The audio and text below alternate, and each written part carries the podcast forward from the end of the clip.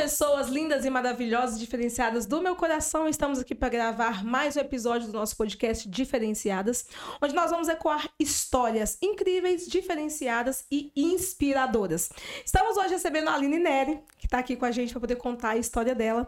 Uma pessoa que eu tive o prazer, acabei de falar com ela isso aqui, de Deus me apresentar. Foi uma conexão muito legal, que me abriu diversas portas. Ela tem um coração extremamente generoso e é uma oportunidade para mim estar aqui ao lado dela. Seja bem-vinda, Aline.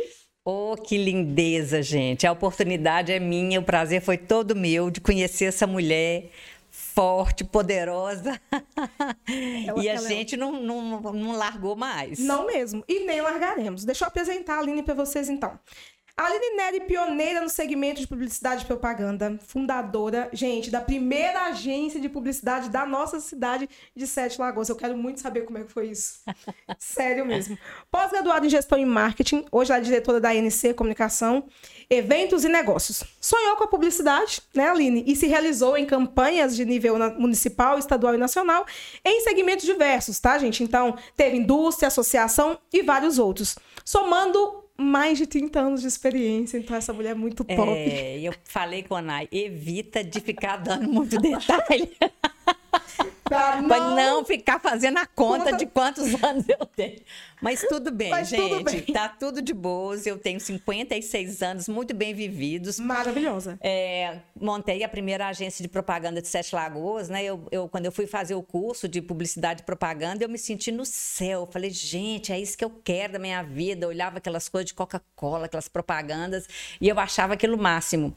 E foi a profissão que me deu né, o, o que eu sou hoje, né? Não é nem o que eu tenho, mas o que eu sou porque a gente trabalha mesmo com diversos tipos de, de empresa. Então, você faz desde a criação de, uma, de um logotipo, lançamento de uma empresa, aniversário de não sei o quê. E assim você vai atendendo e atuando num mercado muito grande, conhecendo vários segmentos. E isso foi muito importante para mim. Isso fez a minha carreira, né? a minha história profissional. Hoje eu já não trabalho tanto com campanhas publicitárias, estou focada mais em eventos, mas a minha história, tudo que eu, que eu conquistei veio disso. Muito maravilhoso. Inquieta e visionária. Em dado momento, ela decidiu procurar novos problemas para resolver. E daí nasceram vários outros e novos projetos. Aline, me chamou a atenção quando eu escutei o, o seu áudio. Como que foi o início de, de ser a pioneira em abrir uma, uma, uma agência e, e, eu fiquei pensando assim, como mulher, como que era o universo da publicidade? Era mais masculino? Como que era isso? É, não existia, né, Nai? Então, assim, eu tive muita dificuldade com funcionário, não conseguia contratar funcionários aqui em Sete Lagoas, a gente não tinha estagiário ou, ou outro profissional da área. É, tinha alguns veículos de comunicação, tinha um jornal, tinha rádio, né? Mas para fazer design, para fazer é, abordagem com o cliente, montar os planejamentos, isso não existia. Então, no início, eu trouxe muita gente de Belo Horizonte que vinha trabalhar comigo, é, e eu comecei também também a, a, identificar algumas pessoas na cidade, né? Que às vezes me procuravam, ah, é tão, tão legal isso que você faz, eu queria trabalhar com isso também. E aí as pessoas me procuravam muito e eu ia selecionando ali quem eu achava que tinha o perfil e punha para trabalhar junto. E aprendia, na verdade, foi um processo que, que você meio que. Tudo era mato. Tudo era mato. E você desbravou. As pessoas. Eu tenho um, um ex-funcionário, hoje ele está em São Paulo, Marcos Guimarães. Ele, ele sempre manda mensagem e fala: gente, primeiro emprego que eu tive, eu tinha 16 anos. Aquela mulher era louca de me contratado. e, e são pessoas que têm muito carinho, que passaram, né? Comigo, que aprenderam como se relacionar, como trabalhar profissionalmente na área de comunicação e porque era uma coisa meio arte, né? Então, meio assim, era totalmente fora do normal, sempre foi muito disruptivo. Ah, como é que você faz para ganhar dinheiro trabalhando com criação, trabalhando com uma campanha publicitária, como se aquilo ali fosse é, todo mundo gostava, mas né, não sabia não como fazer. é, materializar aquilo, é. fazer aquilo, fazer dinheiro. Fazer na verdade. Dinheiro. É, falava, nossa, Aline, que coisa, como é que você faz? Falei, uai, né? Eu sei que isso é um produto, eu sei que isso é um serviço. E isso tem valor. Quando eu consigo mostrar para o cliente que aquilo tem valor, Sim. que vai fazer diferença na empresa dele, que vai dar retorno, aí o cara fecha. Pagar. O cara Ele fecha. vai pagar é. por aquilo, com certeza. E é muito isso, né? Primeiro você precisa mostrar que aquilo faz sentido para o cliente, uhum. que gera valor para ele, e aí ele vai pagar, e aí vem o preço. Exatamente. Mas era, era de fato, é, era um universo masculino ou feminino quando você abriu? Quais eram mais profissionais? Tinha mais de, de, de que lado, assim? É, os clientes eram a maioria homens, homens, né? Os donos das empresas eram homens, né? Os presidentes das associações. É, mas foi numa época que Sete Lagoas estava vivendo uma fase muito boa.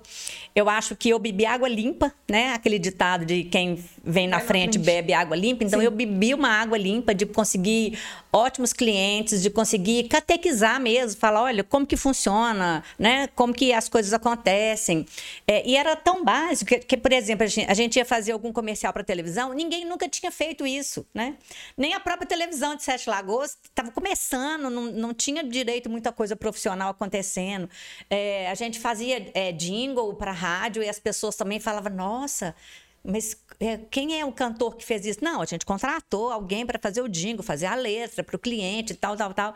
Então, tudo começou a, a, a ser profissional e a gente é, ia ensinando não só aqueles funcionários que estavam trabalhando comigo, mas muitos fornecedores Sim. também, que eram os parceiros. a trabalhar trabalhando. É, a gráfica, ia fazer um serviço de gráfico, falava, ah, a gente quer um acabamento especial, um corte especial no papel o cara não, não, fazia, não, fazia aquilo, porque ninguém tinha demandado aquilo antes, né? E depois de vocês faziam. É, aí começaram a fazer, aí eu vi que, que aquilo ali foi crescendo, né? Vieram outras também, aí depois Sete Lagoas teve a própria escola de publicidade e propaganda, isso aumentou demais a quantidade de pessoas né, trabalhando com comunicação.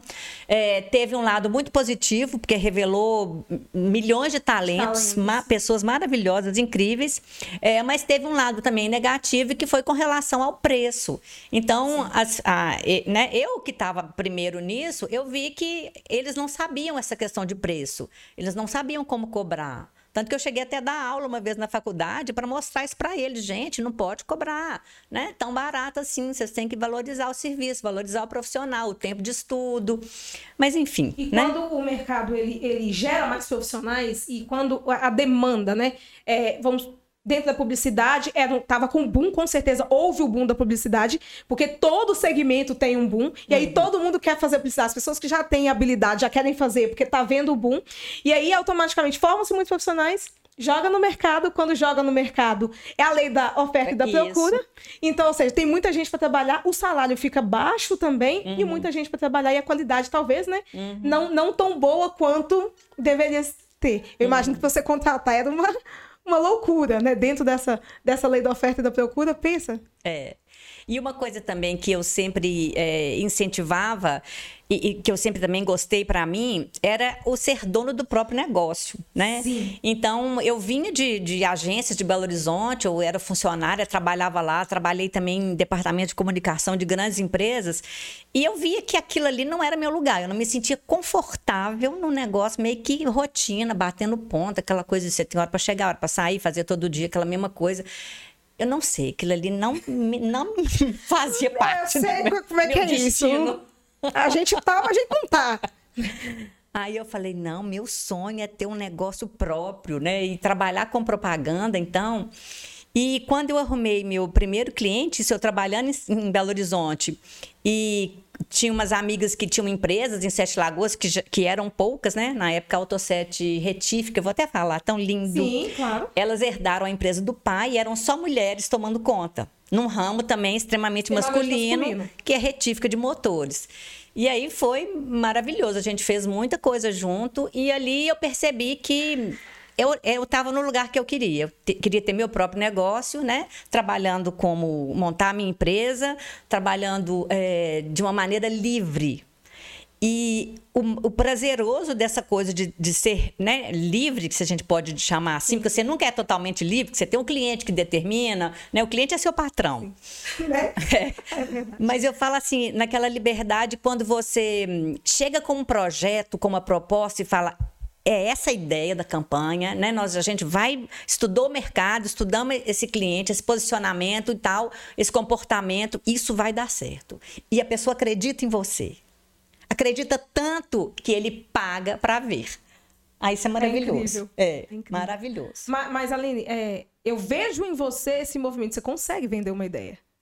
Então, eu acredito que para ser disruptiva e naquele momento, é, sendo a pioneira, é, como, que, como que você trata assim? Você, você se sente como? Extremamente criativa? É, inquieta? O, qual, qual, como que você se denomina? Hum, é, eu me sinto é, inquieta mesmo. Eu sempre busco mais, eu, eu gosto demais, eu quero conhecer coisas novas, isso me dá muito prazer é, experimentar coisas, ler um livro de um assunto que às vezes eu, né, eu não entendo, é, conversar com pessoas que atuam em áreas completamente diferentes da, da minha. Então eu sou curiosa, eu acho que. A curiosidade. É. E, e engraçado que a curiosidade ela é o marco da criatividade.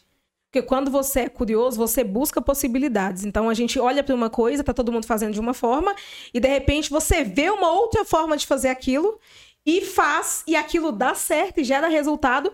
E muitas vezes quem tá fazendo da, da, da maneira, tipo, base, acaba. Não, porque eu não pensei nisso antes. É, é, exatamente. E acaba gerando todo, todo um movimento. Exatamente. Quantas coisas diferentes você lembra que você fez, tipo assim, aleatórias, que alguém chegou para você e falou: Eu nunca vi isso dentro desse, de, da publicidade?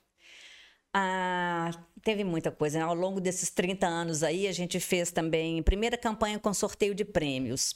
Hoje é um negócio super comum. Cada esquina Primeira... tem uma empresa que faz isso. Tô passada. Mas a campanha com sorteio de prêmios era um negócio inovador. Então, assim, a gente fez para CDL e era para sortear um carro. Então, todo aquele roteiro, você elaborar um regulamento Sim. de uma campanha que vai envolver vários players, né? Você tem os lojistas, você tem o público, você tem a diretoria da entidade, você tem que encontrar um valor e uma maneira com que todos consigam pagar para aquela campanha funcionar e ainda deixar dar uma folguinha para qualquer eventualidade e fazer o negócio acontecer. Então nunca era só o criar um layout, né? Eu não sou da área de criação de layout eu sou da área mesmo do planejamento. Então eu, eu me senti assim, a, a, a professor Pardal, sabe? Elaborando um regulamento de uma campanha que tinha que fazer tudo funcionar bem, era, era uma conta maravilhosa de fazer.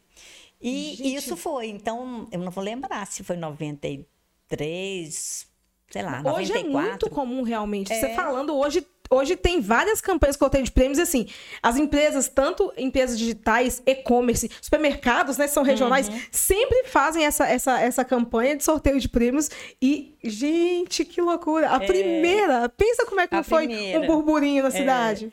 E o sorteio foi no ginásio coberto, lotado, sabe? No dia do sorteio lá. Eu lembro que quem ganhou foi um taxista que ganhou o carro, era um, era um palio, não, era um Uno na época.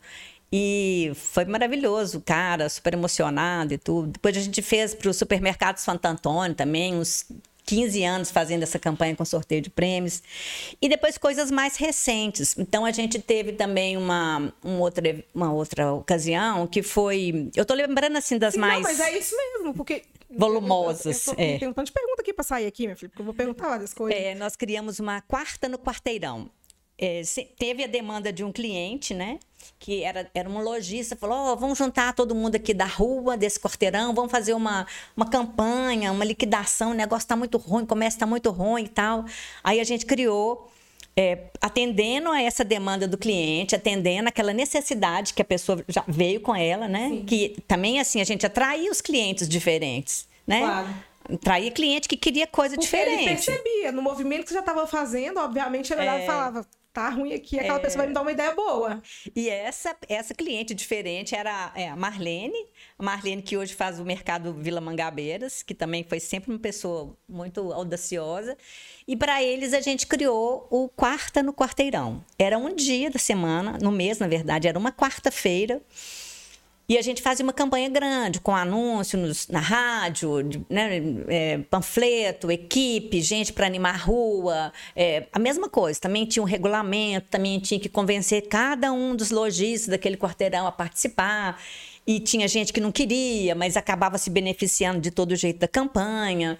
É, mas, enfim, foram, foram algumas edições bem maravilhosas disso aí também, que ficou marcado como algo que depois foi copiado o modelo, né? Sim. né? Falou, ah, vamos fazer a, em tal lugar. na pracinha, sexta-feira na pracinha, não sei o quê. E, e, surgiu com essa quarta no quarteirão. Então, é, o que eu acho que, que era a novidade mesmo, né? É essa coisa de você conseguir juntar as, os vários problemas que tem ali e encontrar uma solução para todos. Né? O comércio estava ruim. única que beneficiava todo mundo. Todo mundo, é. Aí criava uma campanha e a campanha, o custo dela era rateado para todos os lojistas, então ficava um valor acessível, acessível. né? E dava um movimento para todo mundo, porque todo mundo também ajudava a divulgar Sim. aquilo, né? Aline, mas a gente tá falando de uma época onde não existia internet. Não existia internet, gente. A gente tá falando de uma época onde os meios de comunicação em massa eram outros. Uhum. Então, hoje, que você, você fez essa transição uhum. entre o meio de comunicação em massa, que eram os que funcionavam, e hoje nós temos a internet, que é a mola propulsora, né, de tudo que você amplifica voz e ação, tudo muito mais rápido, né, pela, uhum. pela internet. Me conta como como que, que foi isso no início, como que era para vocês fazerem divulgação de tudo aquilo que vocês faziam. E quando houve essa transição, como, como que foi esse processo? Pois é, foi um negócio muito engraçado, porque é, as pessoas tinham uma certa descrença, né? Falavam, não, isso é coisa de, de rapaz, é de gente nova, né? No fundo, o meu, meu negócio não, está na internet, né? A, a, minha empresa não precisa disso e tal. E a gente foi vendo que cada vez mais né, as redes sociais foram ocupando um espaço na nossa vida que hum, tomou conta, né? não tem volta. É, e, e de uma maneira também muito, muito transparente, porque se você, né, há 20 anos atrás, fizesse uma campanha colocando outdoor na cidade, você não sabia quem viu o seu outdoor? Quantas pessoas passaram por aqui? Você impactou, né? Quanto? O que que isso te rendeu, te custou? Você não conseguia fazer essa conta. E hoje, qualquer anúncio que você faz, é né? Qualquer postagem que você faz, você vê quantas pessoas viram, né? Quantas comentaram, quantas vieram para você querendo comprar. Então, você tem um domínio, um controle disso muito maior, muito maior. uma transparência muito maior. Isso te dava medo? Quando você não conseguia ter essa, essa noção, porque eu penso, né, em massa seria talvez a televisão da cidade, é, a televisão, os, as rádios, porque isso sempre foi muito forte dentro da nossa uhum. cidade, né? Principalmente tem algumas rádios que são pioneiras também, uhum. então sempre tiveram uma força, né, de, de, de, proporção muito maior. E quando você ia fazer uma, uma, uma, uma nova ação de marketing, essas coisas grandes, na hora que você pensava assim, na divulgação, se iria chegar, se o povo iria aderir, como que era esse sentimento?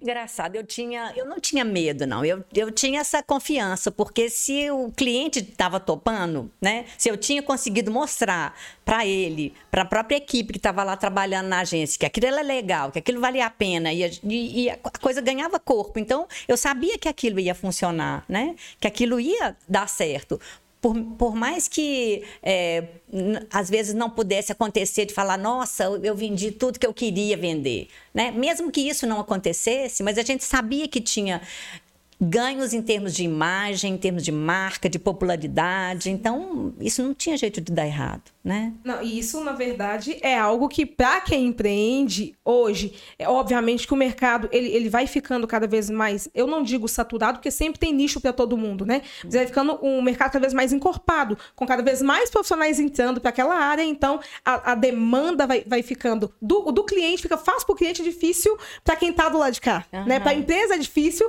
mas para o cliente é fácil, porque ele tem uma, uma gama de pessoas para contratar ou para fazer muito grande. Mas isso é, mostra, principalmente para mim, a questão da, da resiliência e da confiança. Porque para a gente vender um projeto para alguém, a gente precisa acreditar nele primeiro Isso. e ter a visão do projeto primeiro. Então, mesmo sem ver o resultado, você já entregava o resultado para o cliente. Quando o cliente compra, ele já acredita no resultado. Ele já acredita no resultado. E essa coisa também de é, você, enquanto é, quem está propondo aquilo, né? Você, enquanto profissional, está fazendo o seu melhor.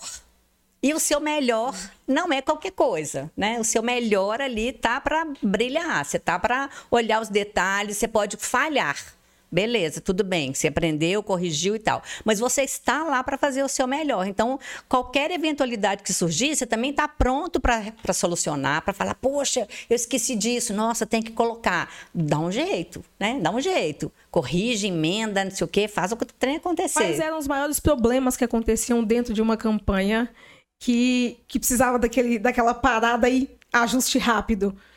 É, por exemplo, material gráfico, né? Você mandava fazer um folheto, um folder, e se de repente aquilo ali tivesse algum erro, você não tinha como mandar fazer tudo de novo. Nossa! Né?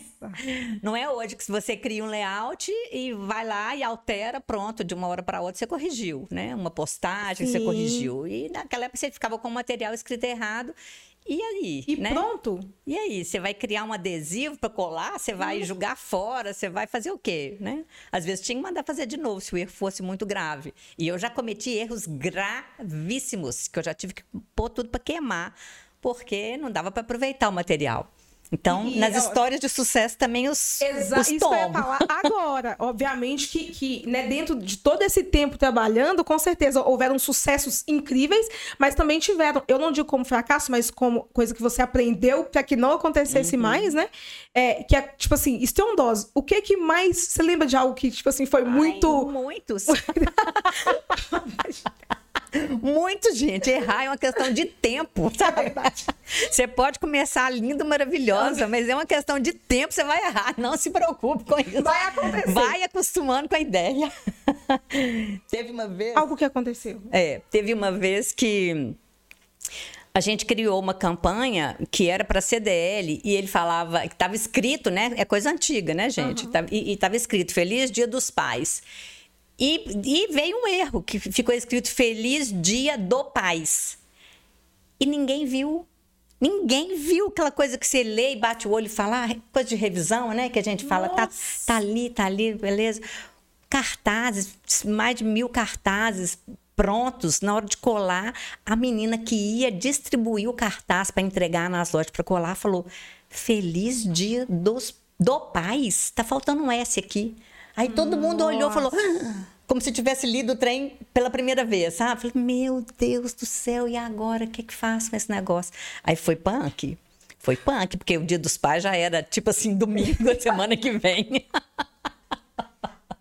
Eu que... Nossa, Nossa feliz dia morrer. do pais. Eu queria morrer. Eu falei, eu vou enfiar minha cabeça aqui agora debaixo da terra e não saio nunca mais. Aí, e como é que você fez? Deu, deu tempo de fazer de novo? Fizemos uma, uma, uma emenda, né, para conseguir fazer o S e tal, mas foi assim, foi punk, foi horrível. O cliente? o cliente ficou bravo, né? Que absurdo, achando ruim, tal, tal, tal. E nessas horas, não adianta você falar, eu não vi, mas você também não viu. Ninguém viu. O cara da gráfica não viu, ninguém viu. Não adianta. A responsabilidade é da agência. Né? E, e, eu falo. E eu aprendi a não discutir com o cliente. Verdade. Não adianta. Não adianta. E não adianta, saber o que, gente? Justificar. Quando nós lidamos com o cliente, o cliente aconteceu um problema, o problema já está pronto. Uhum. Se você procura justificativa, parece que você está querendo enganar o cliente para algo que você sabe que você fez errado. Uhum. Então, isso aconteceu comigo também várias vezes. Sabe o que você faz? Você concorda. É. E você tá certo. E porque ele tá certo mesmo, tá porque estava errado, mesmo. não tá errado. E não adianta você ficar buscando, nem na história, a gente nunca errou. Aí quando você fala com o cliente assim, nós nunca erramos, é pior ainda. É. Porque se você nunca errou, você tem que errar comigo. É, justo. Eu fui o sortudo. Eu fui o sortudo. Então não adianta. Justificativa só serve para quem dá justificativa. Dependendo do erro, para quem tá recebendo, para quem tá do outro lado, é o mesmo que uma você, enfiar uma faca no estômago do pessoa, literalmente. Não adianta. E a primeira vez que eu escutei isso foi com você mesmo. A justificativa só é boa para quem dá. Aí, tá vendo? Pra quem escuta, não faz menor Não diferença. faz menor diferença. E, e, a gente precisa aprender a lidar com isso. Assumir a responsabilidade. Não erramos mesmo. O que dá para fazer é isso. Porque até o posicionamento, ele muda a percepção de valor que a pessoa tem do trabalho da gente. Uhum. Quanto mais você justifica, menos profissional fica. Exatamente. E tinha situações também, é, que, por exemplo, se você faz uma, uma campanha, você tem um folheto, ficou lindo, maravilhoso. A sua ideia é linda, maravilhosa. Você mostra para o seu cliente o projeto, o layout, uhum. lindo, maravilhoso. Você manda para a gráfica ou para o fornecedor executar, às vezes sai muito diferente daquilo que você tinha cores. planejado. Hum. A cor sai lavada, sai um trem desbotado, o papel às vezes não é naquela qualidade. E aí o cliente pergunta, né? Quem vê aquele material pergunta: Nossa, quem foi a agência que fez esse trabalho para você? Lição número um. Se ficou ruim, eles vão perguntar quem é a agência que Sim. errou com você. Se o trabalho fica lindo, maravilhoso, aquele papel brilhante, a impressão Impecável. maravilhosa, que valoriza a criação que a agência fez, eles perguntam: quem é a gráfica que fez esse folheto para você? Ah, tem essa diferença. Tem essa diferença. É, é a agência. É Quando a agência. imprime bem impresso, é, é a, a gráfica. gráfica. que caprichou. Entendi. Entendeu? E quando sai feio, fala, a agência não tomou conta direito, o trem saiu feio. Eu falei, gente, eu vou ter que matar essas gráficas, então eu vou ter que mudar. Isso me estressava, sabe? Sério? Que a gente, a, a qualidade do seu trabalho o, o, seu fornecedor é que de, acabava determinando. Sim. Então eu comecei a trabalhar com fornecedores de fora, de fora que iam cumprir a qualidade. a qualidade que a gente precisava. E esse é um outro detalhe, né?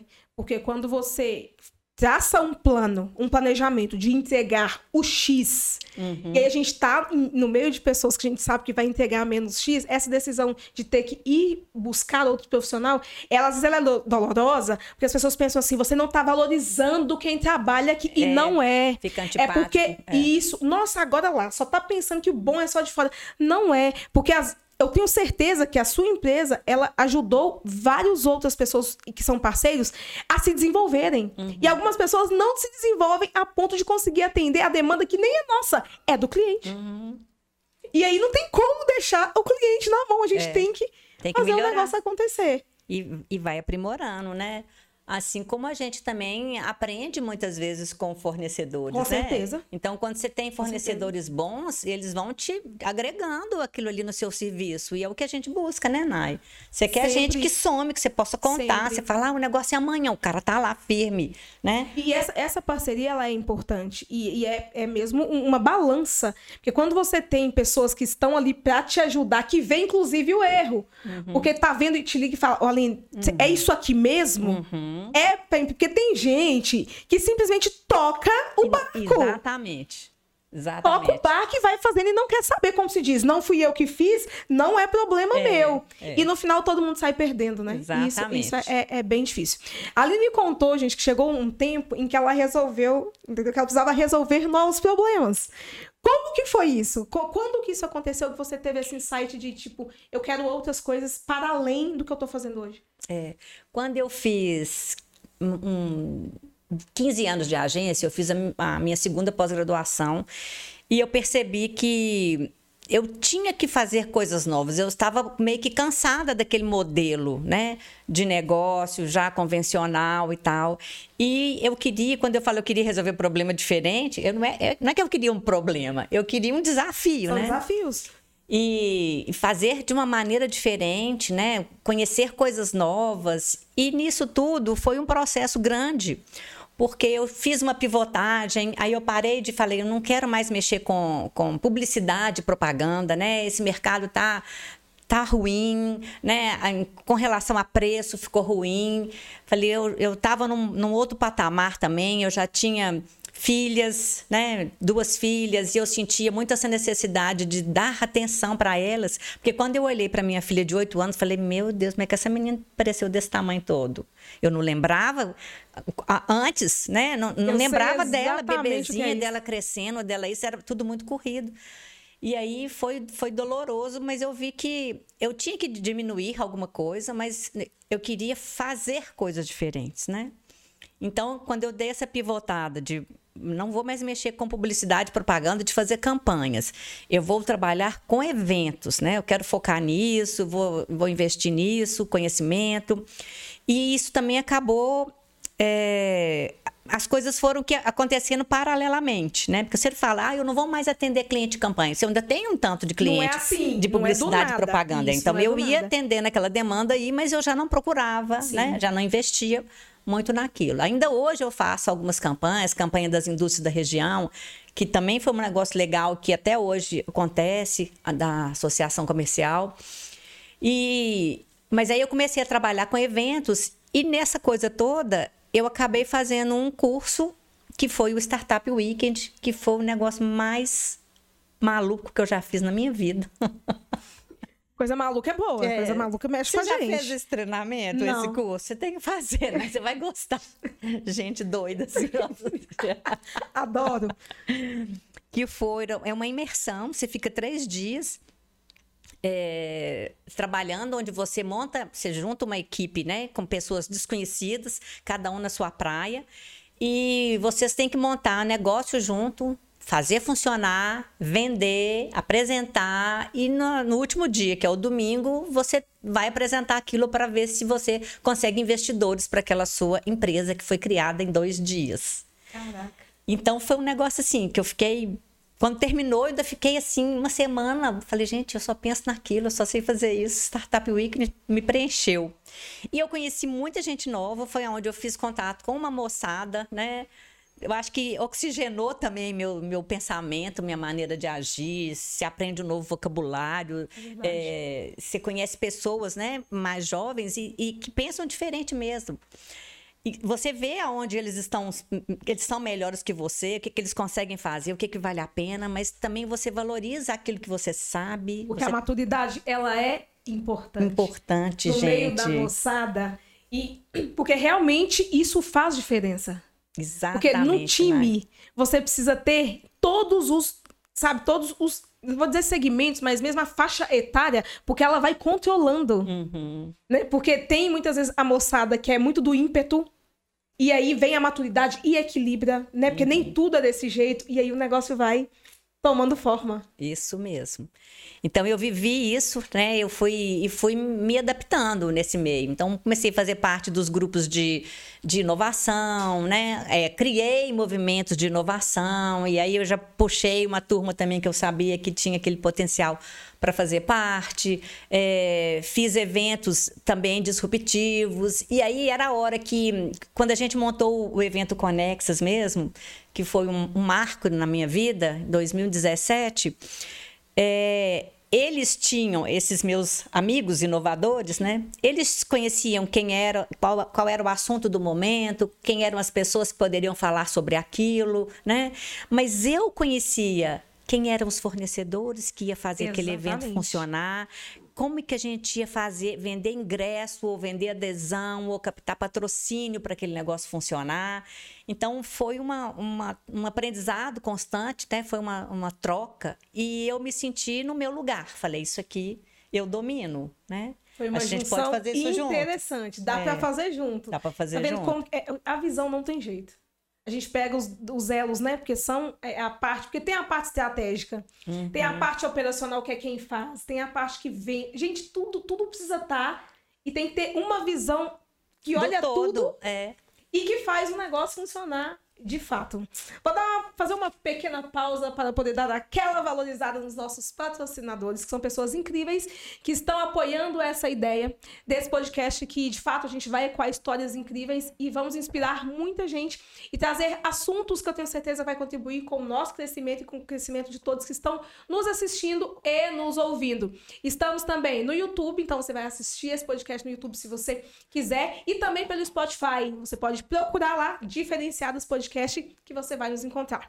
A Renova Contabilidade tem como compromisso ser um apoio empresarial e auxiliar nas dificuldades do dia a dia das empresas, ok? Então, todo empreendedor precisa de um apoio contábil. Não tem como. Se você já é empreendedor ou deseja empreender, entre em contato com as minhas da Renova, que elas vão poder contribuir com você muito na sua empreitada, tá? Então, para cuidar de toda a burocracia do seu negócio, a Renova tá aí para poder te ajudar, te auxiliar e te ajudar a crescer. Gente, contabilidade é um apoio claro para o crescimento de qualquer negócio.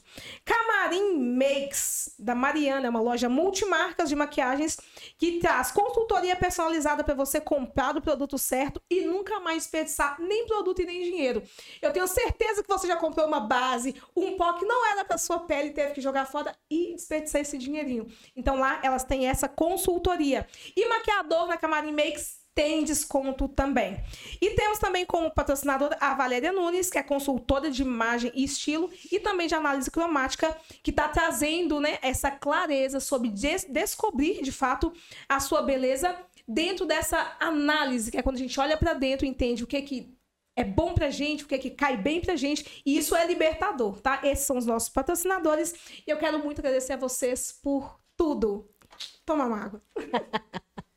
gente, importante... eu sou boa de fazer, eu sou boa de fazer um jabá. Não é? E importante que eu queria é, comentar aqui, é, quem patrocina é porque acredita, né? Exatamente. Exatamente. Patrocinar é acreditar. E nós precisamos disso. Precisamos. Todo negócio, todo projeto precisa de alguém que acredite. Começa em nós, né? Naquilo uhum. que nasce dentro, dentro da gente.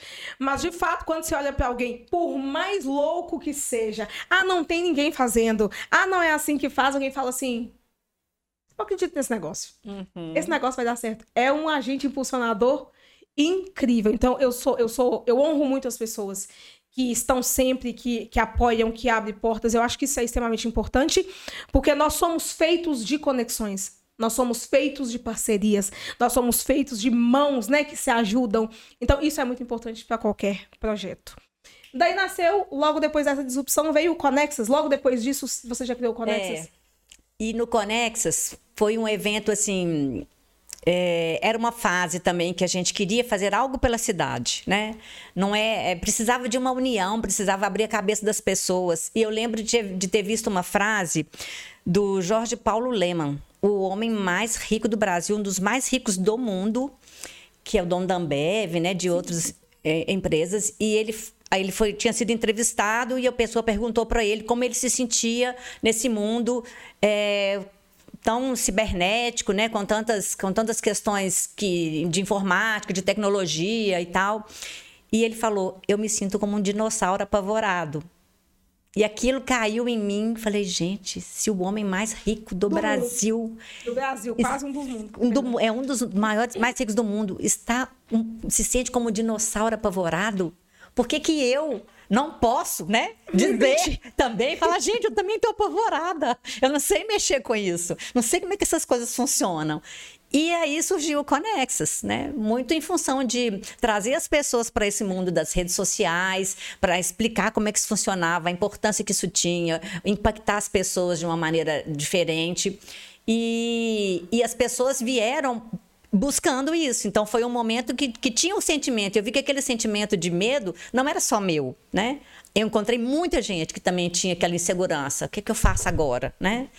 E, e assim começou. Então foi maravilhoso, né? Foi Gustavo Couto, Tiago Pereiras, eles foram os, os sócios. Tinha uma equipe grande também que todo mundo e todo mundo entra junto, todo mundo era voluntário, a gente queria fazer um negócio fazer acontecer. Um negócio acontecer. Né? Ninguém estava preocupado se vai dar dinheiro, se não vai dar dinheiro. A gente tinha que pagar as contas ali e realizar algo grandioso que tivesse significado para a cidade. E, paralelo a isso também, tinha um evento na cidade que se chamava Encontro Empresarial. Sim, eu participei demais. Participou, né? Gente, gente, eu era gestora administrativa financeira. Na época era da, da Rabelo, e a gente tinha obras né, em vários estados do, do país. E eu, muito nova, eu tinha. Eu, eu tive a oportunidade com 19 anos. Eu tinha, eu acho que 20, 20 e poucos anos. Eu fui nos três, eu fui nos três anos, que eu fiquei mais ou menos quase cinco anos na empresa, de quatro para cinco anos. Então, logo depois que eu descobri o encontro empresarial, eu fui todo Todos. ano. E aí era, era, um, era um movimento na cidade. É. Era muita gente participando. É. Era muito. E você tava lá, no Tava lá também. E a gente via, e o encontro empresarial tinha parado de acontecer, e a gente viu também que surgia ali uma oportunidade. Porque a gente ia conseguir falar de inovação, né, que era a pauta do momento, para os empresários novos, jovens, Sim. que eles é queriam fazer o futuro de Sete Lagoas. Então, aqueles empresários precisavam ouvir o que a gente tinha para falar, porque eles iam impactar a vida de outras pessoas e aquilo ia ser bom para a cidade, ia ser bom para todo mundo. Então começou assim. Você viu né? a oportunidade. É, e a gente queria, ao mesmo tempo, que ele fosse mais descontraído. Não precisava ser um evento tão formal Sim. quanto era o, o encontro empresarial, né? Era uma coisa mais leve, mais divertida, mas olha, pode ir de tênis, você pode né, ficar de camiseta, você pode conversar com as pessoas. É, a, a, atração do evento são as pessoas, não só quem está no palco. E isso gera uma identificação intensa e tremenda. Porque você olha para o lado, é, por mais que sejam, vamos pensar, todos empresários ou empreendedores. Porque, na verdade, gente, o empresário é o empreendedor que deu certo. Porque aí ele já né, tem uma outra faixa, uma empresa que está tá faturando assim. Mas, na verdade, tudo começou É. com uma empresa pequena, né? É. Entendendo ali de forma é, pequena. Tudo que é grande um dia começou pequeno. Pequeno. E isso faz é, é, com que a percepção das pessoas olhe para o lado e fale: olha, a pessoa está aqui, mas eu também estou. Uhum. Uhum. Muda, gente, muda sim, porque quando nós estamos num ambiente em que a gente pode se, se ver e olhar em volta e perceber, eu também estou aqui, olha que bacana, eu tenho, é, tendo esta oportunidade, isso muda, muda o jogo de várias pessoas. Exatamente. E essa questão do ser visto, né? Você é, é visto e você tem a oportunidade de fazer aquela conexão. Então a gente ficou muito preocupado em criar um evento que ele oferecesse a melhor experiência a cada momento. Então no café da manhã, olha, tinha um DJ com uma música bem legal e um café da manhã super diferente. E a pessoa entrava no ambiente, aí tinha uma, um, um movimento de fazer uma ginásticazinha que também já causou ali um, um contato com as pessoas, de juntar, porque as pessoas geralmente se assentam, eu com ela, porque eu conheço ela, Sim. né, ele é da minha empresa, vou sentar junto. E a gente deu uma bagunçada nisso aí e as pessoas tiveram, eu acho que um prazer de, de, de se conhecerem. É, e de se conhecerem de uma maneira mais descontraída. E assim, os patrocinadores assentavam também nas mesas, junto com as pessoas. E ali dava também uma oportunidade para eles conversarem, né? E, E diretamente trocar ideia. O network, porque os outros encontros que tinham na cidade não tinham essa Não tinha capacidade. isso. Era um sentado lá do outro, a pessoa que ia palestrar na plateia e você só ali é, com, com espectador e ponto. Uhum. E aí, dentro desse contexto do Conexas, as pessoas se tornaram protagonistas, Do, próprio, Protagonistas. do próprio evento. E eu vi esse Conexas acontecer várias vezes, ok? Inclusive, uns dois anos eu não pude estar, eu quero deixar aqui registrado isso. Quando foi na pandemia que você fez online, eu estava. Eu estava. Que foi online. Inclusive, deixei minhas meninas até com a minha mãe no dia para poder assistir em paz. Aham.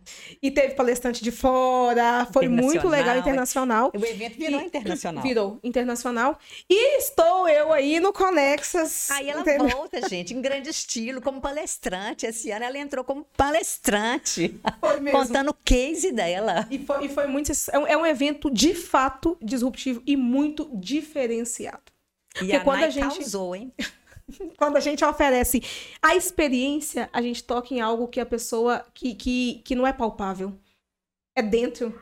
E aí fica marcado o que ela ouviu, o que ela viu, o sensorial, o ambiente, a- Uhum. tudo marca a pessoa. Gente, o Conexas, na próxima edição, você faça a gente finibilidade de estar para você entender o que a gente está falando aqui. Depois do, do Conex, ah, você fez também aquele evento digital que você trouxe a. Como é que ela chama? Bela Falcone? Bela, eu estava na primeira fila. Ah, maravilhosa. Bela Falcone e André Iório. Isso Foi um mesmo. seminário de, de marketing digital, Digital. né, com o Sebrae. Foi lá no Jardim Real também, maravilhoso. E contando essas histórias, né? A Bela Falcone dizendo, quando ela começou a virar digital influencer, não tinha rede social no Brasil, ela morava nos Estados Unidos e ela conseguiu trazer, ela já chegou aqui famosa. Famosa. É, ninguém sabia quem era, mas ela já tinha uma- uma- seguidores e tudo na, nos Estados Unidos. Então ela virou uma digital influencer assim que o Brasil entrou Essa- na onda. Essa sua visão para eventos corporativos e eventos de larga escala, eventos extremamente estruturados, como que ela nasceu? Já que você fazia só né, parte da publicidade e propaganda, e de repente você pega esse know-how todo e traz para dentro do corporativo, trazendo uma nova visão. Como que isso aconteceu? Pois é, eu sempre participei também de muitos eventos, né?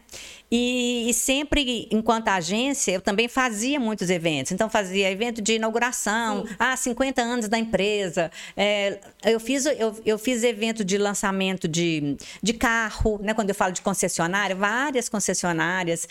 É, eu fiz campanhas, acabei fazendo campanhas grandes, por exemplo, eu cheguei a atender a Fiat, todas as concessionárias Fiat que tinham no sul de Minas, eram mais de 20 concessionárias, então era um contrato com a Fiat.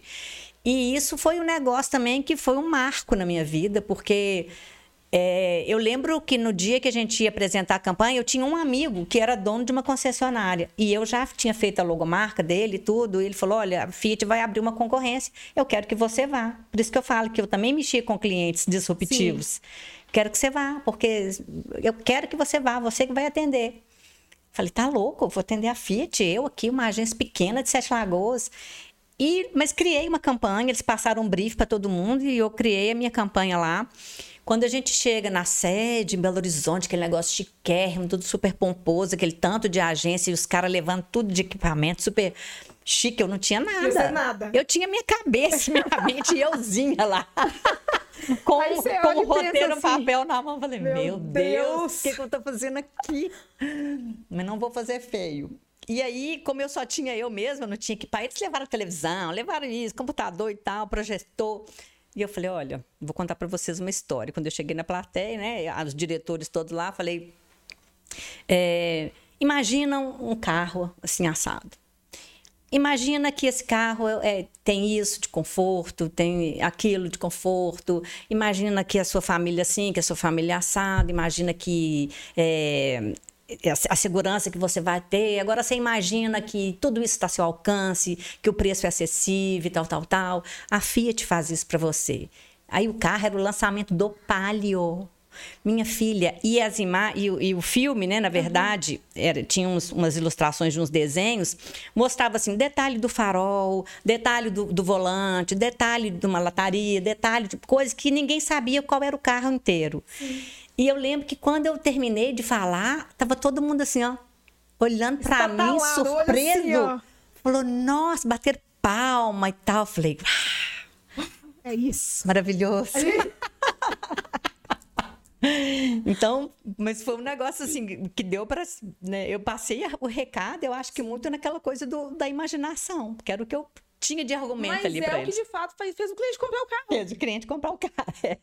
E se você chega e mostra, esse é o carro, o carro tem esse tempo. até perdeu aqui. a emoção. É. Eu vi, é, perdeu até o interesse. É. Caramba. E aí eu atendi a Fiat por um ano, mais ou menos. E depois ficou um negócio meio. Eles mesmos, acho que ficaram incomodados, porque tinha uma agência pequena no interior, por que a Fiat, com tantas agências de capital, Belo Horizonte, São Paulo, Rio, ia contratar uma agência pequena? Por mais que eu fosse boa, né? por mais que já tivesse dado certo, eu acho que a, o lobby lá. Chegou um ponto. É, eles... o lobby lá foi diferente, ele foi mas o tempo que durou foi maravilhoso. Lógico, experiência. Experiência maravilhosa. Eu não estava nem lembrando dessa história mais. Aí acaba de. Pode lembrar. Ah, eu, lembro, eu lembro, é, é, nesse processo, eu vi alguns eventos acontecerem na, na, na, cidade, e eu já até comentei isso com você, que alguns é, é eu, eu olhava e falei assim, nossa, eu não posso estar, ou não é para mim. E não, não foi o caso do Conex, porque logo quando aconteceu foi, foi atropelamento de agenda, porque sempre eram em dias que a gente estava. Sempre em dias que estava trabalhando, né? Buffet, você sabe a loucura uhum. que é. Então não batia agenda. Mas eu já vi muito isso acontecer na cidade e eu percebi é, logo depois que houve um movimento de se preocupar com trazer mais pessoas, sair do, do, do, do da bolha. Uhum. É porque trabalhar com inovação, você precisa da diversidade. Sim. Senão não existe inovação. Né? Não existe inovação com um ponto só de vista. Isso, isso não é inovação. E aí a gente precisa estar em contato com as pessoas que pensam diferente, que vivem situações diferentes, né? realidades diferentes, e isso tudo compõe um ambiente é, criativo. Então, eu, eu quando conheci você, Nai, é, eu fiquei muito, muito feliz também, muito impactada de ver a sua postura, né, o seu conhecimento, a sua firmeza. E você representava muito isso dessa inclusão, né, de falar, poxa, olha uma mulher como ela, o que, que essa mulher já não deve ter superado de desafio para estar tá aqui hoje, né? Para estar tá falando para uma numa plateia, para ser ouvida. E falei, não, eu tenho que levar ela para todo mundo ver. Não, mas isso, e eu já falei isso e repito, é, essa visão, não são todas as pessoas que estão dispostas a dar voz para a diversidade. Uhum. não são todas as pessoas que estão dispostas. E eu falo por quê? Deixa eu, deixa eu explicar para vocês um negócio. Isso, o Conexas conte, tem, desde 2017, cinco anos de, de Conexas. Cinco anos. Um evento que pelo palco já passou pessoas extraordinárias, entende? E assim, é, quando a Aline fala comigo assim, Nai, eu quero que você vá lá e conte a sua história, cara, já deu um nó no estômago na hora. Por quê? Porque de fato é, era um case e eu comecei a palestra falando, talvez a minha história não seja parecida com a de ninguém aqui. E não era, né? Por quê? Por conta da realidade, a gente uhum. precisa entender. Mas quando você é, me abre essa oportunidade, é, de fato, é, você abre a oportunidade para várias pessoas. Porque é, é representatividade, sim, e ela importa. E aí, quando você me permite contar isso, sabe? A imagem da pessoa, as pessoas olham e falam: Nossa, gente, a Nai estava lá, então no próximo ano eu também posso estar. Uhum. Sabe, a minha empresa possa estar. Não é porque é pode estar. Não é porque é, eu preciso. Nossa, eu preciso ser uma empresa que fatura 5 milhões para estar. Não. Sabe? É um lugar onde a gente realmente abre as possibilidades e fala: que bom que todo mundo se desenvolve. Porque é. aí o mercado ele amplifica, a gente puxa a régua para cima, então cada vez mais negócios qualificados estão no mercado e cada vez nós podemos mostrar o potencial das pessoas. Porque no fundo o que importa é esse, esse conteúdo, Sim. né? É, eu acho que para ilustrar isso aí também tem um negócio interessante. A gente quando começou a fazer, é, tudo era simples. Era simples, mas tinha que ser o melhor. Então, a comida, a gente não tinha aquele negócio de, ah, não dá para alugar pra, prato, talher, copo, pra, esse povo todo. Não dá, gente. Aí era copinho de plástico e tal, era uma marmitinha. Mas dentro da marmitinha tinha comida, uma comida gourmet. Sim. Então, era o que importa. A gente não estava preocupado em fazer bonito para todo mundo. A gente queria fazer o que era necessário, né? Mas uma, uma coisa que as pessoas gostassem, tivesse aquela experiência é, saborosa e valorizando o que importa. Né? Então a história da Nai importa. A história da Nai é sensacional. O Alan Keller contar uma história dele, né? bailarino. Como é que a pessoa vive sendo bailarino, pensa? E hoje ele é um coreógrafo, ele é um cinco vezes premiados em Joinville, melhor do mundo. É, a gente fica super orgulhosa de ver né, esses casos e falar, e poxa, é o que importa. A diversidade, a gente traz a possibilidade, a gente traz. Pensa quantas pessoas olham para a questão da dança e pensa assim: se eu for dançar, eu vou viver de quê? Uhum. E aí, quando vê, o Alan fala assim: não, pera é. Eu vou passar por adversidade, por problemas, eu vou conseguir. Uhum. Né? Quantas vezes nós já fomos, inclusive, em palestras que, que, que a Aline me convidou e que, e que quando eu chego e quando eu falo, eles mesmos falam, nossa, não, não, fiquem impactados, porque de fato ela conseguiu, ela vem do mesmo ambiente que eu venho. Passou pelas mesmas questões. Teve um fato de, de uma palestra que a gente deu, aquela que foi no, no no, Inter, no Interlagos, não. Como é que chama? Ali perto do Belo Vale, aquela escola. É, Eponina? Não, Ápio. A, a, Ápio. Acho Ápio. que foi no Ápio. Ápio. E quando eu contei a história do alcoolismo do meu pai, quando terminou, o aluno falou comigo que ele estava passando por aquilo e que ele tinha, ele tinha pensado em desistir de ir para a escola. É. Olha São como isso, que... como isso é peculiar. Então, essa oportunidade, ela, ela é importante e, de fato, precisamos ter pessoas sensíveis a isso. Ainda tem muita gente que não faz isso. É. E tem outras questões também que a gente acaba é, impactando, em questões sociais também, da violência contra a mulher, Sim. né? Da mulher conseguir se posicionar. É, ainda hoje, é, a gente também passa por isso né, Nai? Nosso preconceito. É, você chega numa mesa de reunião que só tem homem, de repente você percebe que eles estão resolvendo as coisas entre eles, como Sem... se você não fosse não ninguém. É. Exatamente. Aí você fala, Senhor, até hoje essas pessoas estão fazendo isso, né? Mas é, são comportamentos que a gente tem que ficar atenta e, e, bater na mesa e falar, né? Estou aqui, tenho a minha opinião. Se vocês não querem opinião, por que me convidaram para essa reunião? Verdade. Resolver-se entre vocês mesmo, né? E são coisas que a gente precisa mesmo empoderar e sendo mulheres. sendo mulheres, a gente está falando de, de, várias, várias questões. Ainda somos, né? É, as que têm os salários menores, uhum. menos cargos de, de liderança, menos cargos de alta expressão ainda somos, né, é, querendo ou não, mais vítima, né, de, de crimes. De, é, é, uma, é uma questão toda. E quando a gente traz isso para dentro, quando a gente traz a pessoa que deu certo, a gente mostra que existe, apesar da situação, né, e ali da cidade, enfim, a situação que é social, existe uma, uma possibilidade. Existe uma maneira de sair, existe meios que você pode, né, pedir ajuda. Existe sim, né? Uma caminhos. possibilidade. É, e eu acho que a gente está no caminho certo. Nós estamos fazendo a coisa certa. Tamo lá, meu filho. Pode chamar a gente se precisar de, de apoio. A Aline é a, a pessoa que planeja tudo, ela é sensacional. E a gente vai falando, falando sobre isso. Aline, hoje, quando você olha, olha para toda essa caminhada, é, você se renova em você mesmo olhando para o quê? Olha, hoje eu presto muita atenção na minha família. Porque eu teve uma época do trabalho que eu eu tinha clientes. Tinha muitos clientes e aquilo era a minha vida, né? E um dia eu descobri que eles eram meus clientes, eles não eram meus amigos nem minha família. E eu passava por cima da minha família para poder resolver o problema, para poder atender o cliente, para não ficar fora e tal. Falei, gente, isso está errado, né? Quem precisa do meu cuidado, da minha atenção, é meu pai. Na hora que me liga, eu atender e falar: espera aí que eu estou conversando, é com meu pai. Espera aí, que agora é minha filha. Isso para mim é mais importante, isso virou uma, uma, prioridade, né?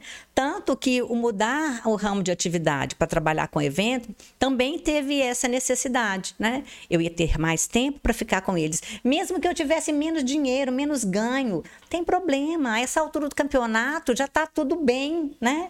Já está tudo bem.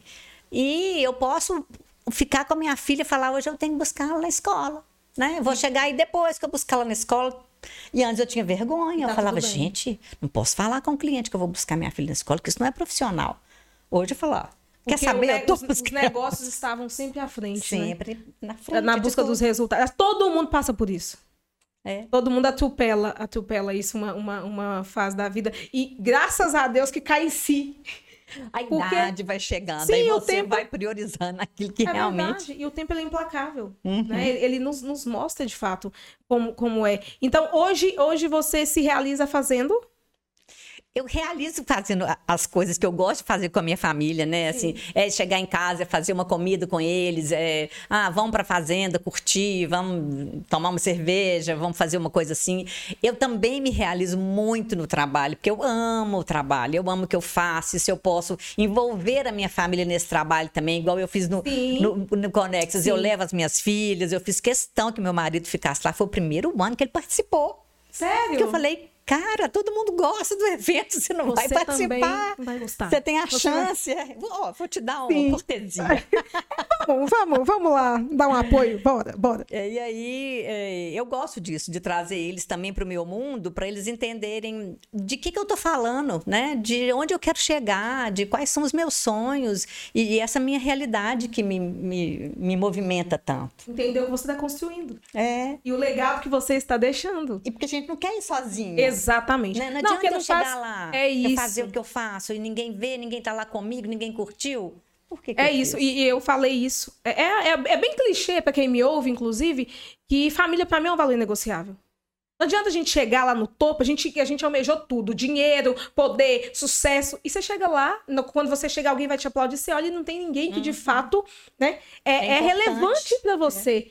E aí você vai abraçar quem? É. Você vai estar com quem? É. A gente tem que levar eles junto, né? Tem Às vezes você, segura do lado de cá, você segura do lado de cá, pega aqui, dá um jeito, é. mas vai, porque é importante de fato. E a gente, quando a gente percebe que é o que fica, né, Ellen? E porque... a família vai entendendo você, Sim. né? Vai sabendo, olha, minha mãe faz aquilo, aquilo é importante para ela, né? Vão tendo e, vai, respeito. E vai, é, e vai, e vai ajudando, a gente vai crescendo junto. E também tem as fases. Uhum. Tem as fases de tudo. Tem a fase do muito trabalho, pouca família, a... e aí as coisas vão ajustando, né? Você vai colocando o coração naquilo, vai percebendo e as coisas vão ajustando. E isso acontece. Eu que trabalho na madrugada, eu sei bem o que, que é esses. É. Quais são esses ajustes. Então, de fato, hoje, esse, esse é o, o, o lugar onde você se encontra. E quando você está com encontro, eles. Exatamente. Se aquilo ali tá bom, o resto todo fica bom. E fica. isso aí. E fica. E pode ser por, por pouco tempo, mas fica. É. Aline, me conta aqui. Eu, eu preciso fazer quatro quatro perguntas. Ai, eu converso demais, né? Não, tô... ah, mas aqui é para conversar. E olha que papo bom, o negócio flui, o negócio acontece. É, um livro. É, punk. Eu tenho um livro que chama Mulheres que Correm com Lobos. Sim. É um livro que aparece que ele foi feito para mim. Eu começo a ler, eu falo, meu Deus, esse livro é muito. Sou eu. Foi eu, sei, essa, essa loba aí sou eu. Eu não dou conta de terminar, porque eu fico, eu fico lendo o livro em, em capítulos e as histórias, e a cada momento da minha vida, ele está sempre tendo coisas a me dizer. Então eu já estou no final dele, mas eu, eu não termino ele. É tipo o livro da caverna do dragão, entendeu? Quando tá acabando, volta no início. e ele volta um pouquinho. É. E volta no início. Mas eu achei poderoso. É um livro que você está lendo, lê sempre, né? É, não acabou, você está lendo acabou, sempre. Estou lendo ele sempre. E vai é. continuar lendo. É. E, mas o que eu estou lendo no momento, assim, para acabar, é o Arroz de Palma. De quem que ele é? Ai, não sei. Sabe? Que eu nossa, tenho dificuldade nossa, com isso. vai pesquisar pra gente. É, eu tenho dificuldade é com o... isso. Eu leio a capa. Arroz leio... de. Palma. Arroz de palma? Parma. Arroz palma. de palma. Amor, Ai, de palma. De palma. É. Faz aí a pesquisa é. para nós. Eu fico pensando assim, é, quando eu, eu, eu ia deitar, né, e começava contar historinha para as meninas, eu pegava os livros que eu gostava de ler. Então eu pegava a Mirklink, ia lá e contava, gente, agora nós vamos ler a Mirklink. As meninas querendo dormir, eu O que você gostava, o que eu gostava. e não eu que elas queriam. O último agradável. É bom que já ficaram, já foram aprendendo, ficaram é. até é aquele? É aquele, é. De quem que ele é? Olha aí. Francisco Azevedo. Francisco Azevedo. Ah, é um prazer. Uma música. Nossa, eu posso falar do Sweet Child of Mine, que é a música que, que marcou muito. Ela, inclusive, ela é trilha sonora do Conexus. É Guns N' Roses, né? É rock and roll daqueles antigos.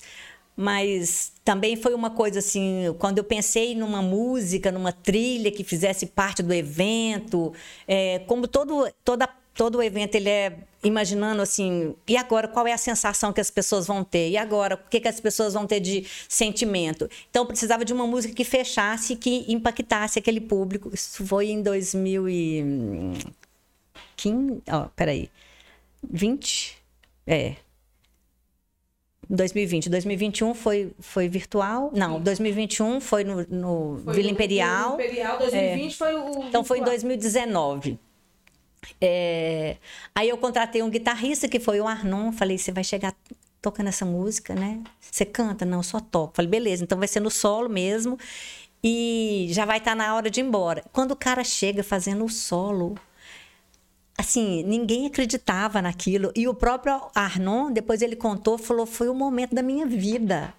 Eu estava vindo de um momento todo deprimido, cheio de problemas. Quando eu cheguei lá tocando aquela guitarra para aquele público todo, eu falei, gente, é isso que eu gosto de fazer. Aí eu falei, nossa, essa música marcou Fez várias sentido. pessoas. Incrível. Me marcou muito, marcou a ele, marcou as pessoas que estavam no Conexas e quando eu escuto ela hoje, eu arrepio ainda. Arrepia. Já sente, né? É, a mesma emoção Sweet Child of Mine. Um sonho, hoje, um sonho. Ai, meu Deus, um sonho, meu sonho. Nova Zelândia, meu sonho de consumo. Viajar. Viajar. Ai, que maravilha. Viajar. Gente, viajar é, viajar é vida. Viajar é vida. E nos, nos, nas entrevistas, eu acabei de esquecendo de contar isso, dos Sim. Sete Lagoas pelo Mundo. É, tanto lugar, foi na pandemia, né? A gente acabou viajando muito com eles. E quando eu conheci a, a Bruna, Nova Zelândia, falei, gente, Nova Zelândia, um lugar do outro lado do mundo mesmo, né? E aquela vida tranquila, aquelas pessoas, eu achei a energia né, do país, da estrutura do país bem desenvolvido, da postura que o governo tem, da ajuda que o governo dá para as empresas, sabe? É, do, de como as pessoas também se relacionam, do que ele respeita. Eu achei aquilo tão maravilhoso. Falei, nossa, eu quero ir lá na Nova lá, Zelândia. Eu é. quero ir. Mas vai ser oh, longe, viu? Inclusive, retomando esse assunto do Sete Lagoas pelo Mundo, é, como que você achou esse povo todo? Foi indicação? Não, Como ia é aparecendo. Foi? Uma pessoa ia indicando a outra. Ah, conversa com meu parente, conversa com minha filha, conversa com meu sei lá o quê. Uma indicando o outro. Foram Fez quantas entrevistas? 58 entrevistas. Tudo quanto é lugar do mundo que você puder imaginar. Tem um Sete Lagoano? Tem um sete lagoano, minha filha, tem um bravo sete lagoano.